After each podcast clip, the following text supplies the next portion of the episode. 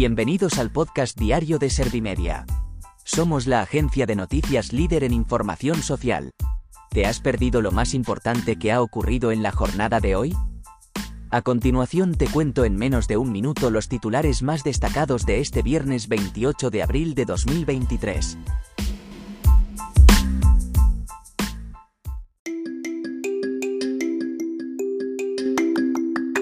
El IPC sube al 4,1% en abril y la inflación subyacente se modera hasta el 6,6%. Escriba valora positivamente la senda bastante consistente de reducción de la inflación y prevé que se vaya trasladando a los alimentos. Feijó promete hacer justicia en vivienda y un fondo solidario bancario para ayudar con las hipotecas. El gobierno envía el programa de estabilidad a Bruselas.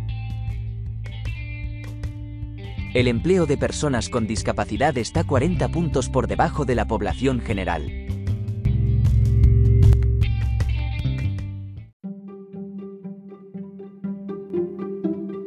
¿Te han sabido a poco los titulares? Pues ahora te resumo en un par de minutos los datos más importantes de estas noticias. El IPC sube al 4,1% en abril y la inflación subyacente se modera hasta el 6,6%.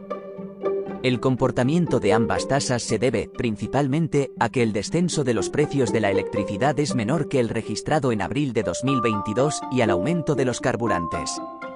Además, en sentido contrario destaca el comportamiento de los alimentos y bebidas no alcohólicas, cuyos precios aumentan menos este mes que en abril de 2022.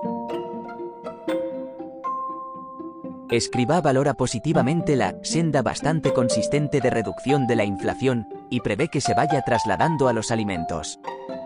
El ministro de Inclusión, Seguridad Social y Migraciones ha dicho que es muy difícil hacer previsiones en un entorno tan volátil. Escriba ha subrayado la reducción significativa de casi un punto que se ha producido en abril en el caso de la inflación subyacente.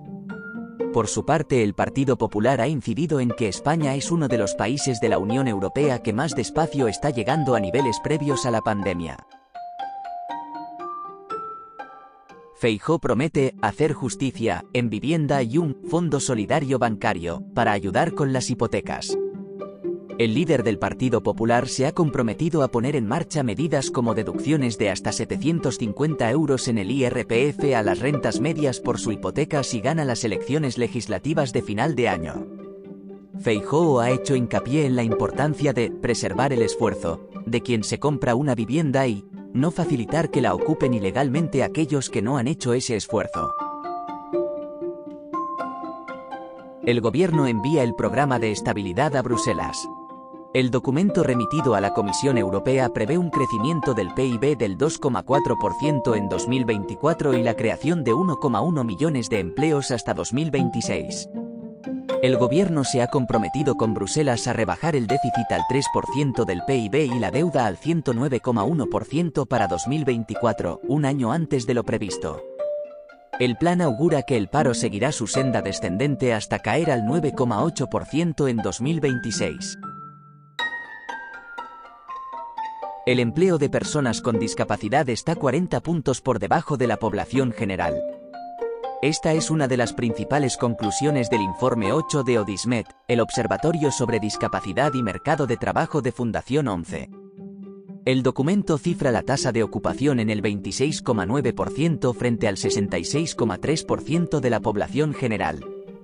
Asimismo, solo una de cada cuatro personas con discapacidad en edad de trabajar tiene empleo.